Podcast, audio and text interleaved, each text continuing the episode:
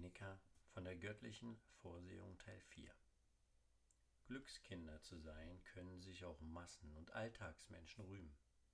Aber schweres Unheil und Schrecknisse, die über die Menschen hineinbrechen, in ihre Schranken zurückweisen, das ist das Vorrecht großer Männer. Immer glücklich zu sein und ohne jede Gemütstrübung das Leben zu durchwandern, heißt nur die eine Seite der Natur kennen. Du giltst als großer Mann. Aber woher weiß ich das, wenn dir das Schicksal nicht Gelegenheit gibt, deine Tugend zu bewahren? Du hast dich nach Olympia zu den Spielern begeben, aber außer dir niemand.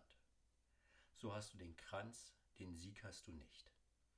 Ich wünsche dir dazu nicht Glück als einem Helden, sondern wie einem, dem das Konsulat oder die Prätur zugefallen ist. Du bist um eine Ehre reicher geworden. In gleichem Sinne könnte ich auch wohl zu einem ehrenwerten Mann sagen, wenn ihm kein schwieriger Fall die unbedingt nötige Gelegenheit bot, die Kraft seines Charakters zu zeigen. Ich erkläre dich für unglücklich, weil du niemals unglücklich geworden bist. Du bist durchs Leben gegangen, ohne einen Gegner zu haben.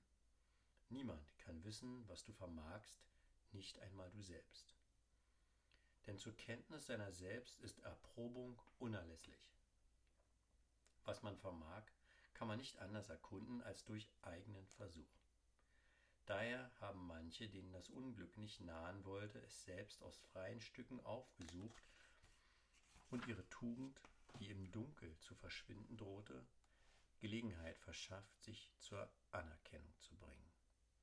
Es freuen sich, behaupte ich, zuweilen große Männer über eintretendes Unglück, ganz ähnlich wie Soldaten über den Krieg.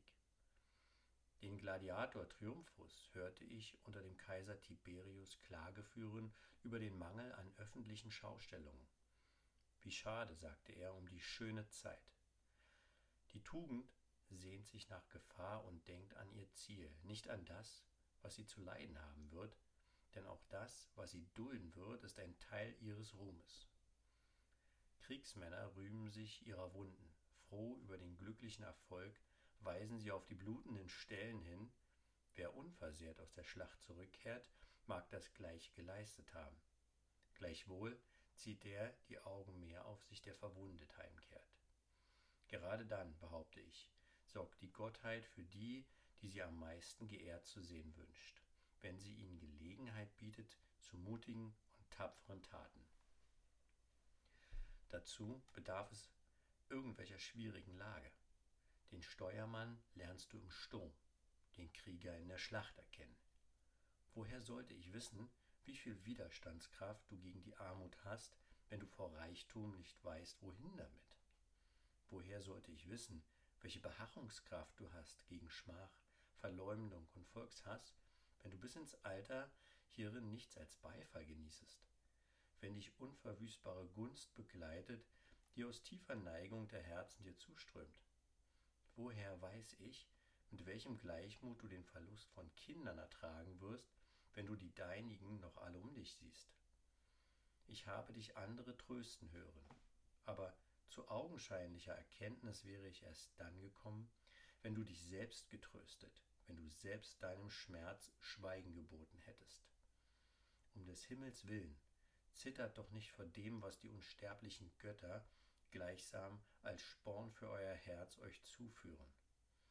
Das Missgeschick ist die Schule der Tugend. Diejenigen kann man mit Recht unglücklich nennen, die durch des Glückes Überfülle in Schlaffheit verfallen, die wie auf regungslosem Meere träge Ruhe gefesselt hält. Was über sie hineinbricht, wird ihnen ein ungewohnter Schrecken sein. Wer keine Erfahrung hat, der fühlt sich durch Schicksalsschläge härter getroffen. Den noch zarten Nacken ist das Joch eine drückende Last. Der bloße Gedanke an eine Wunde lässt den jungen Soldaten erblassen. Ohne die Miene zu verziehen, schaut der alte Kriegsmann auf sein fließendes Blut. Weiß er doch, dass der Blutverlust häufig den Sieg zur Folge hatte. Die also, denen sie wohl will, die sie liebt, härtet die Gottheit ab, prüft sie, übt sie, diejenigen dagegen, denen sie scheinbar Gunst und Schonung gewährt, spart sie als Weichlinge für kommendes Unglück auf. Denn ihr irrt, wenn ihr an irgendwelche Ausnahme glaubt. Auch jener, der so lange glücklich war, wird seinen Teil erhalten. Die scheinbare Freilassung ist nur ein Aufschub. Warum sucht die Gottheit gerade die Besten, sei es mit Krankheit, sei es mit Trauer, sei es mit sonstigem Ungemach heim? Aus demselben Grunde, aus dem auch im Kriegslager mit den gefahrvollen Aufträgen die tapfersten betraut werden. Die Auserlesensten sendet der Feldherr aus, um im nächtlichen Hinterhalt den Feind anzugreifen oder Erkundungen einzuholen über die Marschlinie oder um einen Posten zu verjagen. Und keiner von den mit solchem Auftrag Ausziehenden sagt etwa, der Feldherr hat es übel mit mir gemeint, sondern er hat richtig geurteilt. Ebenso mögen diejenigen, denen zugemutet wird, Dinge zu ertragen, die furchtsamen und feigen Anlass zu Tränen geben, sagen, die Gottheit hat uns für würdig erachtet, an uns zu erproben, was die menschliche Natur zu dulden vermöge. Lasst ab von eurer Sucht zur Verzärtelung, lasst ab von der Jagd nach dem entnervenden Glück, durch das der Geist erschlafft und, wenn ihn nicht eine ernste Schicksalswarnung zur Besinnung auf das Menschenlos hinführt, gleichsam in ununterbrochene Trunkenheit versinkt. Wenn der Schutz der Fenster immer vor jedem Lufthauch bewahrt hat, wessen Füße beständig warm gehalten wurden durch Wärmekissen, die durch Wechsel immer wieder ersetzt wurden, wessen Speisesaal eine immer gleichmäßig warme Temperatur zeigte, durch an den Wänden verdeckt angebrachte Vorrichtungen, dem wird auch der leiseste Luftzug nicht ohne gefährliche Folgen für ihn sein. Alles, was das Maß überschreitet, ist schädlich. Am gefährlichsten aber ist maßloses Glück. Es erregt das Gehirn, lässt leere Einbildungen im Geiste auftauchen und breitet darüber ein Dunkel aus, das eine schwanke Mitte hält zwischen Irrtum und Wahrheit. Sollte es nicht besser sein, anhaltendes Unglück erträglich zu machen durch den Beistand der Tugend, als durch unaufhörliche und maßlose Glücksgaben sein Dasein zu untergraben? Leichter ist der Tod durch Hunger, Überladung zersprengt den Leib. Es halten also die Götter mit den tugendhaften Menschen es so, wie die Lehrer mit ihren Schülern. Sie fordern ein höheres Maß von Leistungen von denen, die höhere Hoffnungen erwecken. Glaubst du, dass den Lekedomiern ihre Kinder nicht lieb seien, deren Charakterart sie erproben durch Geißelhiebe, denen sie sich von Staatswegen aussetzen müssen? Die Väter selbst dringen in sie, die Geißelschläge standhaft über sich ergehen zu lassen und bestürmen die wundgeschlagenen und halb entseelten mit Bitten standzuhalten und sich Wunden auf Wunden gefallen zu lassen. Was Wunder also, wenn die Gottheit edle Geister hart prüft? Für die Tugend gibt es kein weichliches Prüfungsmittel. Das Schicksal spart nicht mit Schlägen und Verwundungen gegen uns. Lasst es uns dulden. Es ist nicht Grausamkeit, es ist ein Wettkampf. Je öfter wir ihn aufnehmen, umso mehr werden wir an Tapferkeit gewinnen. Der festeste Teil des Körpers ist der, welcher im Dienste der Berufstätigkeit fortwährend geübt worden ist. Wir müssen uns dem Schicksal darbieten, um durch es selbst gegen es gehärtet zu werden. Allmählich wird es uns dahin bringen, dass wir ihm gewachsen sind. Die beständig drohende Gefahr wird uns zu Verächtern der Gefahr machen. So hat der Seemann einen Körper, der den Unbilden des Meeres gewachsen ist. Der Bauer abgehärtete Hände. Der Krieger Arme, die stark genug sind, die Geschosse zu entsenden der Läufer geschmeidige Glieder. Was jeder geübt hat, darin liegt auch seine festeste Kraft. Das Dulden ist für den Geist die Schule, um das Dulden gering achten zu lernen.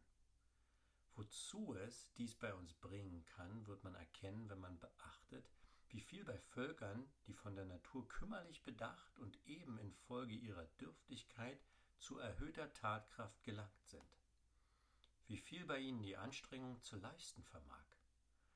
Überschaue alle Völker, die jenseits der Grenzen des römischen Friedensgebietes liegen. Ich meine die Germanen und all die schweifenden Völker, die uns an der Donau begegnen. Ein ewiger Winter, ein trüber Himmel liegt auf ihnen, ein unfruchtbarer Boden nährt sie kümmerlich. Gegen den Regen wehren sie sich durch den Unterschlupf unter Stroh und Laub. Über vereiste Sumpfstrecken eilen sie im Sprung dahin, zur Nahrung fangen sie das Wild. Hältst du sie für beklagenswert? Nichts ist beklagenswert, was Gewohnheit zur Natur gemacht hat. Denn mit der Zeit wandelt sich das zum Unvermögen und zum Vergnügen später, wozu man sich anfangs nur aus Not verstanden hat. Sie haben keine Heimstätten, keine Wohnsitze, außer denen, welche eintretende Ermüdung sie Tag für Tag errichten lässt. Elende und nur mit Anstrengung zu erwerbende Nahrung, ein grausam hartes Klima, keine Kleidung für den Leib. Was dir als Unglück erscheint, das ist das Lebenslos so vieler Völker. Und da wunderst du dich noch, dass tugendhafte Menschen vom Schicksal gerüttelt werden, um zu innerer Festigung zu gelangen? Kein Baum ist fest und stark, der nicht häufigen Windstößen ausgesetzt ist. Gerade diese Erschütterung ihm inneren Halt und lässt seine Wurzeln sich sicherer in das Erdreich einsinken. Nur ein kurzes und fragliches Dasein ist den Bäumen beschieden, die im sonnigen Tale aufgewachsen sind. Um sich also gegen Schrecken zu sichern, liegt es im eigensten Interesse tugendhafter Menschen, sich vielfach in gefahrvollen Lagen zu bewegen und mit Gleichmut zu ertragen, was nur dem ein Übel ist, der mit dem Ertragen auf üblem Fuße steht.